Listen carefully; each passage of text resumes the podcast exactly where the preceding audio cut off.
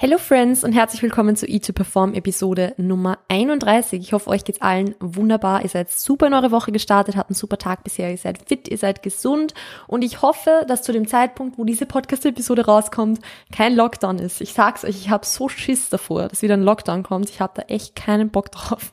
Ich glaube, wir haben alle keinen Bock drauf. Ähm, es wäre jetzt nicht sonderlich geil, aber Gut, ähm, fingers crossed, dass zu dem Zeitpunkt, wo die Episode rauskommt, wir noch alle in, in Freiheit klingt so, so, so krass. Nee, aber dass ähm, wir keinen Lockdown haben, sagen wir mal so. Also ja, wir werden sehen, wir werden sehen. Wahrscheinlich werde ich diese Episode am Dienstag releasen und, und drüber lachen, weil ja. Anyways, ähm, ja, ich hoffe, euch geht's gut. Vielen lieben Dank, dass ihr wieder mit dabei seid. Heute habe ich ein Thema für euch, das ich ja letztes Mal schon angeteasert habe und das ihr euch auch von mir gewünscht habt. Also es sind zurzeit sehr, sehr viele Wunschthemen tatsächlich die von euch kommen. Generell, wenn ihr irgendwelche Themenwünsche habt, irgendwas, wo, wo ihr sagt, hey, das wäre super cool, wenn, wenn du da mal eine Podcast-Episode drüber machst oder ähm, da habe ich Fragen dazu oder so, dann bitte entweder bei einem Q&A auf Instagram einfach stellen, wenn ihr mir auf Instagram noch nicht folgt. At Melanie Mood ist in der Beschreibung verlinkt. Ähm, da könnt ihr mir die Fragen immer stellen, beziehungsweise mir auch Nachrichten schreiben.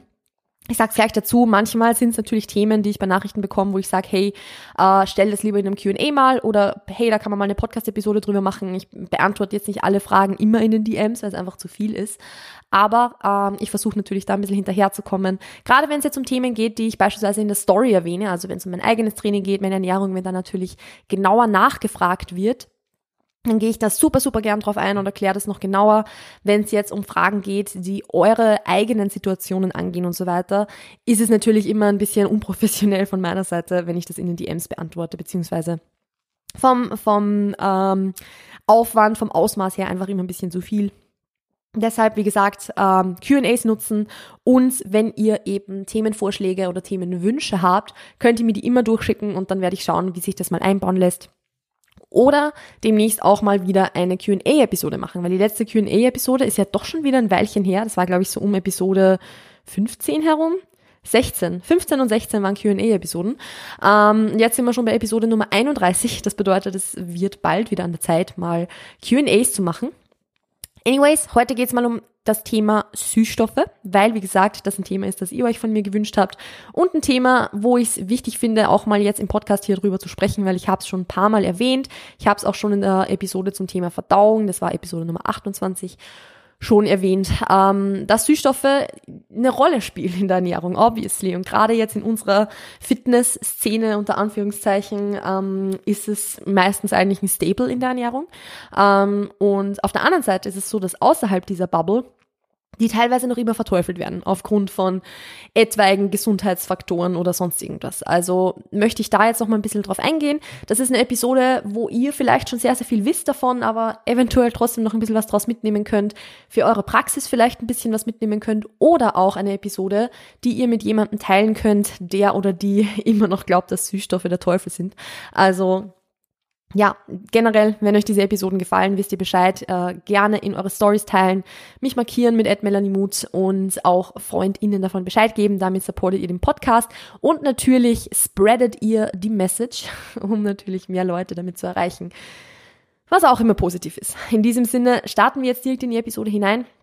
Thema Süßstoffe. Ich werde versuchen, das Ganze ganz gut abzudecken. Ich muss sagen, ich habe damals vor, puh, jetzt muss ich zurückdenken, drei, vier Jahren schon einen Podcast, äh, einen Podcast, einen Blogbeitrag über dieses Thema geschrieben wo ich damals schon sehr, sehr viel Research reingepackt habe. Da gab es sogar von einem anderen Blog, den ich dann verlinkt habe, ähm, eine Liste an Studien, die, die da ähm, ja zum Thema Süßstoffe zusammen kuriert waren, was ich sehr, sehr cool fand. Also man muss sagen, Süßstoffe sind relativ gut ersucht, ersucht untersucht mittlerweile ähm, und sind, und das kann ich jetzt gleich mal vorwegnehmen, im Großen und Ganzen unbedenklich. Also egal, ob es jetzt geht um Acesulfam K, um Aspartam, das ja irgendwie anscheinend anscheinend krebserregend sein soll oder sonst irgendetwas. Ähm, aber auch um Steviolglykoside, also das, was im Stevia drin ist, oder um Zuckeralkohole, was jetzt im Kaugummi beispielsweise drin ist. Grundsätzlich sind diese Dinge unbedenklich, weil wenn sie bedenklich wären, wenn sie ähm, ja im direkten Zusammenhang stehen würden mit irgendwelchen gesundheitlichen Problemen oder sowas, die wirklich nachweisbar da sind, dann wären sie nicht erlaubt. Also man muss schon sagen, dass unsere Zulassungsverfahren für Lebensmittel tendenziell sehr, sehr streng sind. Und jetzt könnte man auch argumentieren mit, ja, aber Fleisch ist ja auch ein Karzinogen, bla bla bla. Äh, ja, aber nur unter gewissen Umständen. Und genauso ist es auch so, dass natürlich jetzt beispielsweise ein Aspartam auch unter gewissen Umständen vielleicht nicht optimal ist oder vielleicht gesundheits, äh, gesundheitlich nichts, ja, deshalb steht ja auch immer drinnen, dass, äh, oder steht auf, auf den Labels immer drauf, dass beispielsweise in Lebensmitteln, wo Aspartam drinnen ist, eine Phenylalaninquelle drin ist. Das ist aber nur für Menschen mit ganz, ganz bestimmten oder unter ganz bestimmten Umständen relevant. Für den Großteil der Bevölkerung ist das komplett unbedenklich. Und selbiges ist ja auch beim Fleisch. Fleisch per se erzeugt auch keinen Krebs. Da muss da Fleisch ohne Gemüse, wenn man sich hauptsächlich davon ernährt und auch sonst einen ungesunden Lebensstil hat, ja gut, dann. Aber dann viel, spielen da sehr, sehr viele Faktoren mit rein und nicht das Fleisch alleine. Und ein Lebensmittel alleine ist nie böse. Genauso wie ein Süßstoff alleine nicht böse ist, weil wenn er das wäre, wäre er nicht zugelassen. Gut, so viel jetzt mal dazu. Jetzt werden wir so auf ein paar einzelne Gesundheitsfaktoren eingehen, bevor ich dann auf Dinge wie Appetit, Food Focus und solche Dinge zurückkomme, weil das ist vielleicht auch was, was euch wahrscheinlich mehr interessieren würde. Aber jetzt erstmal so zum Thema Gesundheitsfaktor. Man hat ja oft gesagt, dass äh, Aspartam krebserregend ist. Es ist immer noch so ein so ein Mythos, dass Süßstoffe Krebs verursachen. Ähm, und das Ding ist halt, dass die Studien, die durchgeführt wurden, um den Zusammenhang von Süßstoffkonsum und Krebsrisiko zu erforschen, Laborstudien an Ratten waren. Und dabei hat man, hat man halt herausgefunden, dass äh, Süßstoffe in hohen Dosen wirklich zum Beispiel das, das Blasenkrebsrisiko und so weiter erhöhen können. So, jetzt ist halt das Ding das, dass erstens die Ergebnisse mit anderen Rattenarten teilweise beispielsweise nicht reproduziert werden konnten und auch nicht auf den Menschen übertragbar sind. Also es ja, es ist, nein, also so eine, eine Rattenstudie, wo denen zum Beispiel in Relation viel zu viel Süßstoff auf das Körpergewicht gerechnet beispielsweise gegeben wurde.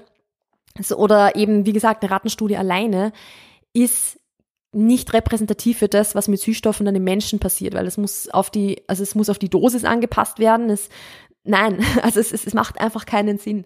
Und es gibt da auch tatsächlich ähm, Metastudien von beispielsweise der EFSA, also von der Europäischen Behörde für Lebensmittelsicherheit. Ich weiß gar nicht, ob die IFSA, IFSA, keine Ahnung, wie man das jetzt sagt, aber da gab es Metastudien davon, ähm, die aussagen, dass die ursprünglichen Studien nicht aussagekräftig oder teilweise fehlerhaft waren. Also Süßstoffe erhöhen nach aktuellem Wissensstand nicht das Krebsrisiko. Ähm, auch Aspartam nicht. Also man kann jetzt mit gutem Gewissen weiterhin zur, zur Diet Coke und so weiter greifen. Das wird überhaupt kein Problem sein. Und wenn ihr zu dieser kleinen Menschengruppe gehört, die auf Phenylalaninquellen aufpassen müssen, dann wüsstet ihr das. Dann wüsstet ihr das, dass ihr zu dieser Gruppe Menschen gehört. Ähm, aber im Großteil für den, ich sage jetzt mal Großteil der Menschen wird es unbedenklich sein. Dann gibt's auch so das Thema mit Insulinspiegel, Heißhunger, Süßstoffe sind, sind Dickmacher, erzeugen Stoffwechselstörungen und so weiter und so fort. Und auch da muss man sagen, Insulin wirkt sich in keiner Art und Weise negativ auf den Insulin. Süßstoffe wirken sich nicht negativ auf den Insulinspiegel aus. Habe ich das jetzt so gesagt? Ich, ich weiß nicht. Ich habe vergessen, wie ich den Satz angefangen habe, als ich ihn zu Ende führen wollte. Uh, anyways, es wirkt sich in keiner Art und Weise irgendwie auf dem Insulinspiegel aus. Und das beste Beispiel dafür sind schon DiabetikerInnen, die natürlich, weil sie auf ihren Kohlenhydrat- bzw. Zuckerkonsum achten müssen, auf eine Diet Coke zurückgreifen oder auf eine Zero Coke zurückgreifen und überhaupt keine Probleme damit haben. Also es wäre ein ganz, ganz großes Problem, wenn sich eine Diet Coke auf den Insulinspiegel auswirken würde, weil dann könnte kein Diabetiker und keine Diabetikerin eine Diet Coke jemals trinken. Sie tun es aber und haben keine Probleme damit. Also schon alleine das ist eigentlich Beweis genug, dass sich es nicht auf den Insulinspiegel auswirkt oder auf den Blutzuckerspiegel auswirkt. Ähm, und deshalb würde ich da wirklich, nein, also ich habe oft schon Menschen sagen gehört, dass, dass Süßstoffe beispielsweise dem Körper vorgaukeln, dass irgendwie Zucker zugeführt wird aufgrund des süßen Geschmacks und bla bla bla.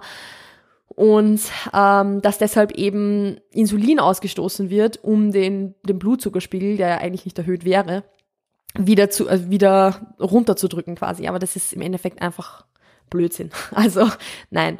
Ähm, gerade was jetzt so das Thema Übergewicht, Stoffwechselstörungen und so weiter angeht, ist es beispielsweise auch so, oder generell, dass jetzt die Süßstoffe Dickmacher sein, ist es einfach so, dass man da als Grundlage für diese Daten, die man da anscheinend hätte, oft Studien hernimmt, wo beispielsweise gezeigt wird, dass ähm, Menschen, die quasi Leitprodukte, Leitgetränke und so weiter konsumieren, tendenziell übergewichtig sind. Aber das ist halt auch so ein Henne-Ei-Problem. Was war zuerst da? Waren die, die Leitgetränke zuerst da oder waren die, war das Übergewicht zuerst da? Und da muss man halt auch sagen, dass beispielsweise diese Studien relativ irrelevant sind. Einfach aus dem Grund, weil beispielsweise übergewichtige Menschen tendenziell eher zu solchen Leitprodukten greifen, als jetzt ähm, ihre normalgewichtigen, wie sagt man, Counterparts. also ähm, das ist einfach so ein Trend, der grundsätzlich da ist und dementsprechend würde man halt leicht sagen können, ja gut, aber übergewichtige Menschen äh, äh, essen oder konsumieren mehr Leitgetränke, mehr Diätprodukte und sind deshalb übergewichtig. Aber das passt halt so einfach nicht zusammen. Also im Endeffekt muss man da zum Beispiel Studien betrachten, die wenn man sich sowas schon anschaut, also eben das Gewicht in Relation mit dem, wie viele Süß, Süß, Süßstoffe, ich kann irgendwie nicht mehr sprechen, äh, Süßstoffe und Diätprodukte konsumiert werden, dann müssen diese Studien auch hinsichtlich der Kalorienzufuhr kontrolliert werden. Und wenn das gemacht wird, also dass auch die, die Aufnahme der Kalorien oder die Kalorienzufuhr kontrolliert wird oder mit berücksichtigt wird, dann sieht man, dass es im Endeffekt nicht an den Süßstoffen liegt, dass die Menschen, die Übergewicht haben, Übergewicht haben, sondern an der Kalorienzufuhr. Und dazu wirken aber jetzt die, oder darauf wirken die Süßstoffe jetzt nicht, obviously, weil Süßstoffe keine Kalorien haben. Also, ich, ich, ich weiß nicht, ob das jetzt alles sinnvoll erklärt war, aber im Grunde ist es einfach so, dass gerade in Bezug auf Süßstoffe sehr, sehr viele Studien entweder nicht aussagekräftig durchgeführt wurden oder auch, dass sie einfach nicht um also nicht auf bestimmte Parameter kontrolliert wurden, die wichtig sind, wie beispielsweise eben die Kalorienzufuhr, was einfach ein essentieller Teil ist in diesem, also in diesem Zusammenhang, in diesem Gespräch. Oder dass sie ja einfach nicht auf den Menschen übertragbar sind, weil man kann eine Rattenstudie nicht eins zu eins auf den Menschen übertragen. Und all das sind Dinge, die natürlich jetzt für mich auch, also sagen wir so, ich bin ja jetzt auch keine wissenschaftliche Arbeiterin oder so. Also es ist jetzt nicht so, dass ich sagen könnte, ich habe jetzt selbst Research an Süßstoffen gemacht oder sowas, weil natürlich habe ich das nicht. Ich bin auch keine Wissenschaftlerin. Aber so Dinge wie, dass eben in Metastudien von der Lebensmittelbehörde offiziell gesagt wurde, und ich, ich müsste die Studien wieder raussuchen, ich, ich, ich kann schauen, ob ich die verlinken kann in der, in der, ähm, in den Show Notes. Aber wenn da schon solche Metastudien da sind und wenn sich das schon angeschaut wurde, sage ich jetzt mal, von Quellen, denen man wirklich vertrauen kann, dann ist es auch eine Information, die ich euch mit bestem Gewissen weitergeben kann. Und deshalb, ja, da muss man kein Wissenschaftler oder keine Wissenschaftlerin sein, um das halbwegs richtig interpretieren zu können. Es wäre etwas anderes, wenn wir nur Studien hätten, die sich ähm, die genauen Stoffwechselprozesse und so weiter ansehen, weil darin sind wir keine Profis. Aber ähm, wenn es da eben schon Metastudien mit, mit guten Conclusions gibt und, und relativ eindeutigen Conclusions gibt, dann ähm, können wir uns da schon drauf verlassen. Wie gesagt, ich werde versuchen, diese Quellen, weil ich hatte diese Quellen ja schon, ich habe die schon aufgelistet gehabt, ich werde versuchen, die wieder rauszusuchen und vielleicht zu verlinken. Ähm, ansonsten, wenn ich es nicht finde, ja, ich, ich werde ich werd schauen, dass ich sie finde, das machen wir schon. Ähm, gut, so viel jetzt mal dazu. Also im Endeffekt ist das Fazit einfach das, dass Süßstoffe im Großen und Ganzen unbedenklich sind. Man muss dann natürlich noch andere Faktoren mit reinnehmen. Also man kann jetzt nicht sagen, ja, dann konsumier Süßstoffe ohne Ende, weil natürlich ja, hat alles, was irgendwie positive Seiten hat, hat auch negative Seiten. Und das werden wir uns jetzt gleich anschauen. Einerseits ist natürlich das Thema Verdauung bzw. Verträglichkeit so ein Thema. Ich habe ja in der Verdauungsepisode schon ein bisschen über Zuckeralkohole gequatscht. Also Zuckeralkohole sind die Süßungsmittel, Süßstoffe sind es ja nicht per se, die in Kaugummi beispielsweise drinnen sind. Und da steht ja auch hinten auf dem Label drauf, dass die in großen Mengen abführend wirken können, genauso wie sie auch blähend wirken können und so weiter. Also das ist einfach was, was man von der Verträglichkeit abhängig machen muss. Wird jetzt kein Problem sein, wenn du einen Kaugummi am Tag isst oder ein paar Kaugummis am Tag. Wird eher ein Problem werden, wenn du eine Packung Kaugummi am Tag isst. Also das ist einfach was, was man dann von persönlicher Verträglichkeit und so weiter abhängig machen muss. Ähm, aber ansonsten würde ich mal da auch nicht zu viele Gedanken drüber machen. Was eher ein Thema ist, das vielleicht auch manche von euch betreffen könnte, ist das Thema Appetit beziehungsweise Food Focus.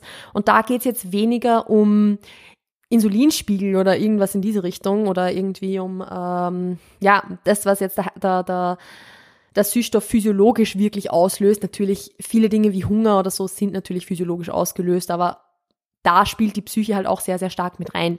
Und da kommt zum Beispiel auch das dazu, dass natürlich, wenn ihr in einer Diätzeit beispielsweise, in einer kalorienreduzierten Diät, äh, in einer kalorienreduzierten Ernährung, dass ihr dann schon natürlich anfälliger, unter Anführungszeichen, seid für einen höheren Food-Fokus, für einen höheren Appetit.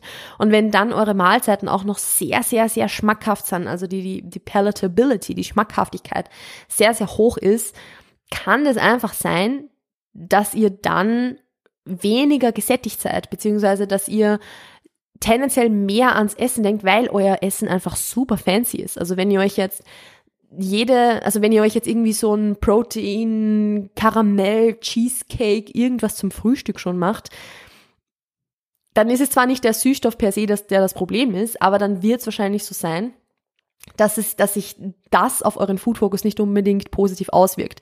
Das ist jetzt, wie gesagt, weniger ein Süßstoffproblem per se, sondern eher ein, wofür setze ich den Süßstoff ein? Und wenn ihr euch dabei ertappt, dass ihr merkt, hey, irgendwie esse ich sehr, sehr viel solche Mahlzeiten, ich ja, ersetze alles irgendwie durch Süßstoff, ich, ich ernähre mich quasi von Süßstoff, dann ist das ein bisschen ein Problem. Und dann würde ich da ein bisschen zurückfahren und eher wieder auf ein bisschen, wie sagt man, so plain Lebensmittel. Was ist das deutsche Wort für plain? also äh, so, so unter Anführungszeichen langweilige Lebensmittel. Ähm, Sprich, dass ihr wieder ein bisschen mehr auf einfach Gemüse und Obst und so weiter zurückgreift, beziehungsweise eure Lebensmittel weniger stark süßt, weil natürlich ist es wichtig, dass euch euer Essen schmeckt. Natürlich ist, euer, ist es wichtig, dass das Essen gut ist. Aber das ins Extrem zu treiben, wird eurem Food Focus und eurem Appetit nichts Gutes tun. Und ich habe es schon sehr, sehr oft erlebt, bei mir selbst, aber auch bei, bei sehr, sehr vielen anderen Menschen, dass wenn der Süßstoffkonsum ein bisschen reduziert wird und somit auch natürlich so diese Art von Mahlzeiten, dass man sich eben so einen harten, hart aufwendigen äh, Protein-Cheesecake macht oder so, ähm, wenn man das ein bisschen reduziert, dass auch der Food-Focus ein bisschen zurückgeht. Und deshalb da macht es natürlich schon Sinn, den Süßstoffkonsum oder den Süßmittelkonsum ein bisschen zu reduzieren. Und da gehört jetzt nicht nur beispielsweise Flüssigsüßstoff oder irgendwie kristalliner Süßstoff dazu, sondern da gehören natürlich auch Dinge wie Geschmackspulver oder sowas dazu. Natürlich sind die mega gut, die sind mega, mega geil und sie können in der Diät super hilfreich sein, weil ich, also ganz ehrlich, ich esse meinen Skier oder meinen, meinen Quark, wenn ich ihn esse, ja auch nicht ohne irgendwas drin, obviously. Aber es beschränkt sich halt auf eine gewisse Menge um einfach so den Food Focus nicht unendlich hochzutreiben. Und genau das würde ich auch wirklich empfehlen, wenn das ein Problem ist. Es kann natürlich auch sein, dass das vollkommen, dass ihr damit vollkommen klarkommt und dass es überhaupt kein Thema ist. Aber es, ja, also es, kann halt auch ein Thema sein. Und deshalb würde ich da äh, einfach ansetzen, wenn ihr merkt, okay, ich ernähre mich nur noch von, von Protein-Cheesecakes und Co., dann halt wieder ein bisschen langweiligere Lebensmittel, langweiligere Mahlzeiten einbauen. Außerdem kann es sein, dass äh, auch so healthier Foods unter Anführungszeichen nicht so satt macht wie ähm, ja die die kalorienreicheren Varianten. Also ich rede da jetzt nicht irgendwie von Leitgetränken, weil eine Cola Light wird jetzt genauso wenig sättigend sein wie eine normale Cola, weil eine Cola, also ich, nein, hätte noch nie erlebt, dass eine Cola sättigend wäre für irgendjemanden. Ähm, aber beispielsweise, da gab es eine Studie und da zitiere ich jetzt eine, ähm, eine Psychotherapeutin von Instagram, die da vor kurzem einen, einen Post dazu gemacht hat. Also das ist äh, psychotherapie.essstörungen. Auf Instagram finde ich einen super, super coolen Account, kann ich zu 100% empfehlen. Die hat vor kurzem eine Milkshake-Studie gepostet, die ich richtig cool fand und ich glaube, dass das auch in diesem Zusammenhang ganz interessant zu wissen ist. Ich werde euch den Beitrag auch in in den Show Notes beziehungsweise der Beschreibung verlinken. Aber da ging es beispielsweise darum, dass äh, in der Studie 46 TeilnehmerInnen zu zwei Zeitpunkten einen, einen Milchshake bekommen haben, wo ihnen einmal gesagt wurde, dass das ein niedrigkalorisches Lebensmittel ist, also so ein leanes Lebensmittel quasi, ein Protein-Shake so unter Anführungszeichen. Und zum anderen Zeitpunkt wurde ihnen gesagt, dass es ein hochkalorischer Milchshake ist, also ein ja, so ein Eis-Milchshake quasi, so, so, ja, also so ein so eine, so eine Art Gönn dir Milchshake. Also ich, ich nenne das jetzt einfach so, damit der Unterschied klar wird.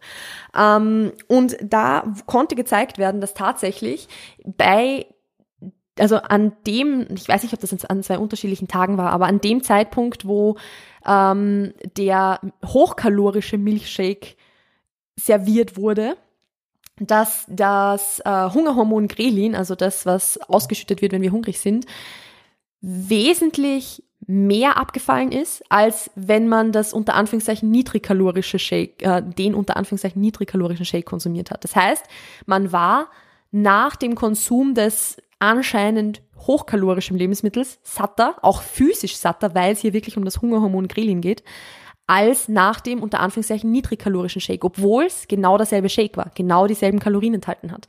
Das heißt, man, man kann daraus folgern, äh, folgern, Schlussfolgern, dass, ähm, oder beziehungsweise die, die AutorInnen dieser Studie schlussfolgern daraus, dass es im Endeffekt nicht nur relevant ist, wie viele Kalorien in der Mahlzeit wirklich drin sind, sondern das, was wir glauben, wie viele Kalorien in der Mahlzeit wirklich drin sind. Und dass solche niedrigkalorischeren Lebensmittel tatsächlich weniger sättigend sein können. Da spielt natürlich sehr, sehr viel mit rein. Also das ist jetzt nicht mehr aus der Studie mit raus, sondern eher aus dem, was, was ich jetzt aus meiner Praxis, aus meiner Theorie weiß, dass natürlich kognitive Sättigung auch sehr, sehr viel mit Erwartungen zu tun hat, sehr, sehr viel mit dem, was denkt man, was das für ein Lebensmittel ist, so quasi, und dass das auch damit zusammenhängt, dass wenn ich jetzt erwarte, dass es ein niedrigkalorisches Lebensmittel ist, dass dann, dann erwarte ich, dass das ja meinem Körper nicht so viel gibt wie ein hochkalorisches Lebensmittel und dementsprechend vielleicht weniger sättigend sein kann. Also das ist einfach zum Beispiel sowas, was ganz interessant zu wissen ist, weil es natürlich auch sein kann, dass eben solche kalorienreduzierten Lebensmittel natürlich ihren Zweck haben und es, ich sage jetzt nicht, dass ein Skier nicht sättigend ist oder dass ein Proteinshake nicht sättigend sein kann, aber ähm, dass da auch die Erwartung, die wir an dieses Lebensmittel haben, beziehungsweise das, was wir über dieses Lebensmittel denken, was es ist, nämlich ein niedrigkalorischer Milchshake, ähm, dass das auch einen Einfluss darauf hat, wie gesättigt wir davon wirklich sind. Und das zeigt sich beispielsweise ja auch in anderen Situationen. Also das zeigt sich ja auch ein bisschen, natürlich hängt es auch wieder mit, ähm, mit, dem, mit dem physiologischen Sättigungswert der, der Nahrung zusammen, aber so dieses, ähm, diese Mischung aus dem physiologischen und dem äh, psychologischen macht sehr oft dann aus, dass wir wirklich gesättigt oder hungrig sind. Und das zeigt sich ja auch beispielsweise bei so Dingen wie wenn man jetzt äh, High-Fat-Käse konsumiert versus Low-Fat-Käse, wo wir vom Low-Fat-Cheese einfach bei weitem nicht so satisfied sind. Und das, das zeigt sich immer wieder und deshalb habe ich es ja auch vor kurzem empfohlen in der Episode über das Thema Fett in der Ernährung, dass man auch wirklich diese High-Fat-Lebensmittel beziehungsweise diese Standard-Lebensmittel, also nicht den fettreduzierten Käse quasi, auch introduced in die Ernährung, weil es sättigend ist. Und das, ich, ich bin mir auch sehr sicher, dass das tatsächlich nicht nur damit zu tun hat, dass er wirklich mehr Fett hat, weil natürlich wirkt mehr Fett auch sättigend, sondern auch damit, dass es einfach das unter Anführungszeichen normale, nicht normal ist so ein beschissenes Wort, aber dass es nicht die kalorienreduzierte Variante ist. Und ich bin mir auch sehr sicher, dass das psychologisch im Kopf mit uns sehr viel macht.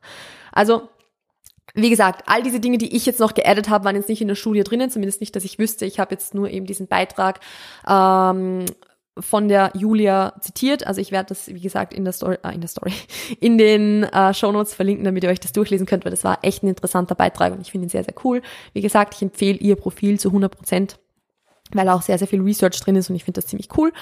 Ähm, anyways, auch da sehen wir halt, dass so kalorienreduzierte Produkte, das so healthier, low-fat Fitness Food vielleicht einfach auch aus rein psychologischen Gründen nicht so satt macht wie jetzt ein richtiger Kuchen oder ein, ein nicht reduziertes, kalorienreduziertes Lebensmittel.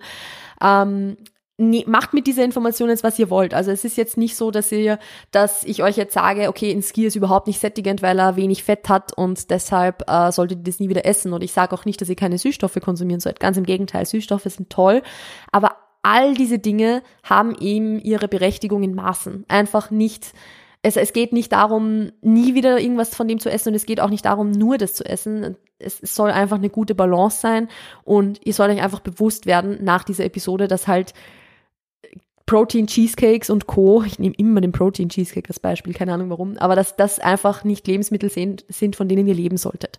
Dass das einfach Treats sind, dass das Dinge sind, die man sich mal machen kann, in bestimmten Situationen, aber dass das jetzt nichts ist, was ihr zum Frühstück jeden Tag essen solltet wahrscheinlich.